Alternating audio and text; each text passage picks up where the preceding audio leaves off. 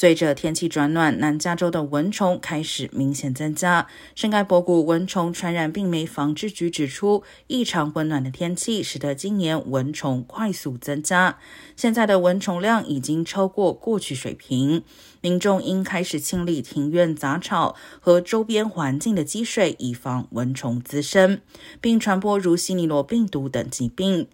蚊虫传染病没防治局并且提供免费的食蚊鱼给家中有游泳池或池塘的民众，以帮助减少蚊子生长。详情可以上官网 sgvmosquito.org。